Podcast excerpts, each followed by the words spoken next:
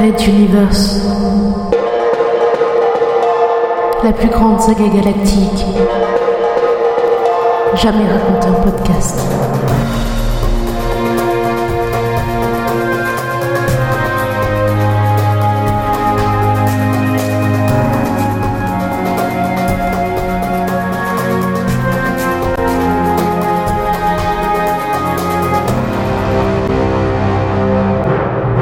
Quatrième chapitre.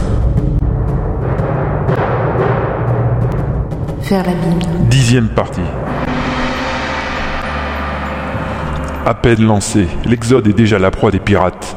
Le commandant Bazavetch et son transporteur numéro 2 sont attaqués par le sénéchal Petrovac, un puissant commandant qui n'hésite pas à frapper ses proies en pleine transition multidimensionnelle.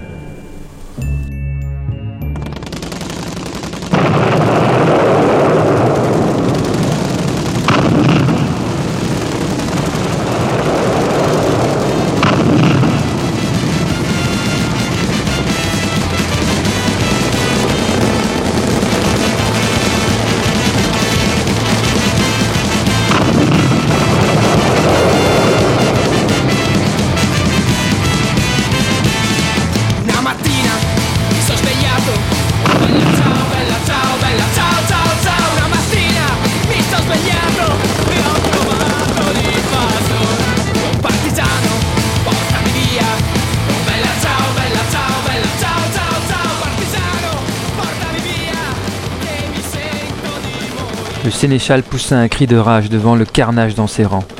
Donnant un violent coup de poing qui tordit l'extrémité en acier de son accoudoir, il hurla. Lancez les chasseurs contre les tourelles, vite Que les vaisseaux soutiennent l'attaque de leurs armements légers Il ignorait que les transporteurs possédaient une telle force de tir. Pire, il ignorait qu'il existait des commandants de vaisseaux aussi fous que des pirates, capables de déclencher une bataille en pleine transition. Mais Sénéchal, les chasseurs risquent de ne pas supporter les changements de synchronisation lança un suppléant bien naïf à l'adresse du commandant. Celui-ci sauta directement de son poste jusqu'à l'opérateur, le souleva d'une main, planta son célèbre couteau en dents de scie dans le ventre de l'infortuné, remonta d'un coup sec pour finir par le jeter à terre au loin dans un coin de la passerelle, le laissant agoniser dans son sang sans un regard. Puis il tourna vers les autres opérateurs, sa tête les yeux fous. Faites décoller les chasseurs, s'il vous plaît.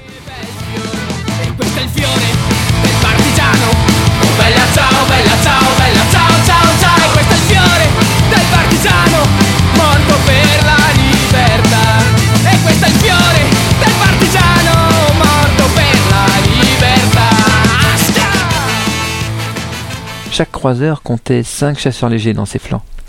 Le problème des pilotes, une fois largués, était de surtout ne pas sortir d'une zone de synchronisation d'un vaisseau, quel qu'il soit, car cela signifiait être immédiatement happé dans une autre dimension, avec le risque au mieux d'une mort rapide. Certains jugèrent mal les zones de fusion de synchronisation entre les croiseurs et le transporteur et disparurent. D'autres, mal coordonnés, se percutèrent en tentant d'évoluer dans un espace si restreint.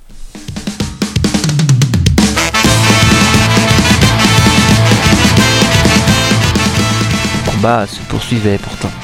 Les vaisseaux d'abordage ouvrirent le feu en soutien contre les tourelles de défense, tout en se rapprochant de la coque de leur proie sous des angles morts, ce qui permit à la moitié des chasseurs d'entrer dans la zone synchronisée du transporteur avec toute facilité pour poursuivre le travail de destruction des tourelles.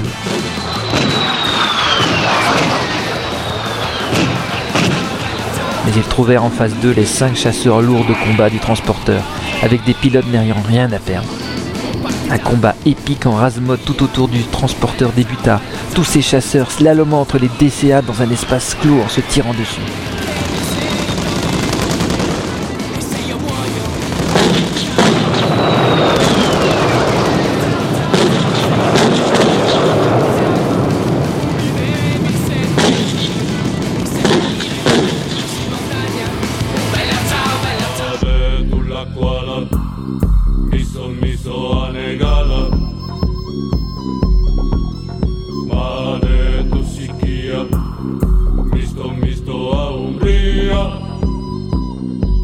Pendant ce temps, Bazavetch donnait déjà des ordres pour repousser les troupes d'abordage, car il savait bien que les pirates ne s'arrêteraient pas là. Ses opérateurs déterminaient les probabilités des zones d'arrivée des passerelles, donnant les ordres aux soldats ou aux policiers pour se préparer au mieux. De nombreux volontaires parmi les passagers s'étaient présentés pour soutenir les barricades, et tous les efforts, même désespérés, étaient les bienvenus. En son fort intérieur, Le baron ne voyait aucune issue à cette bataille, car il devait faire face à des professionnels de la guerre, maîtrisant toutes les subtilités de la bataille en huis clos. En abordant de plusieurs endroits, ils allaient se précipiter vers les salles des machines pour maîtriser le compresseur transdimensionnel et forcer un retour de transition à un autre endroit que prévu, où attendaient certainement de très nombreuses autres troupes. Puis ce serait un jeu de massacre, de viol, de servitude ou de rançon pour les plus chanceux. Dehors, Bazavech voyait ses courageux pilotes se battre à 5 contre 1 sur des appareils plus puissants et plus résistants, certes, mais moins manœuvrables sur de petits espaces comme ceux du champ de distorsion. Un à un, il les voyait exploser, se cracher sur la coque, ouvrant d'autres brèches, tandis que les tourelles se taisaient de plus en plus, réduites au silence par les tirs ennemis. Préparez-vous, ils vont aborder. lança-t-il, sortant d'un compartiment de son siège, son fleuret gravé aux armoiries familiales qu'il passa à sa ceinture, puis vérifia le chargeur de son revolver. Prévenez tout le monde que les pirates ne feront pas de prisonniers et qu'une lutte à mort va s'engager, que chacun tue un maximum de ces parasites. Sortant le fleuret de son fourreau, il regarda la lame, pensif, récitant quelques lignes d'un poète de sa région natale. Par le sang et par la gloire, nous forgeons un peuple. Que la peur frappe nos ennemis, l'heure des hommes est venue. Déjà, il entendait les longs tubes de passerelles d'abordage perforer la coque en plusieurs endroits, faisant frissonner son vaisseau de longs, lugubres sons de métal enfoncé. Dernier chasseur explosa proche de la salle de commandement, tandis que la radio interne renvoyait les premiers échanges de tirs dans les couloirs de son vaisseau.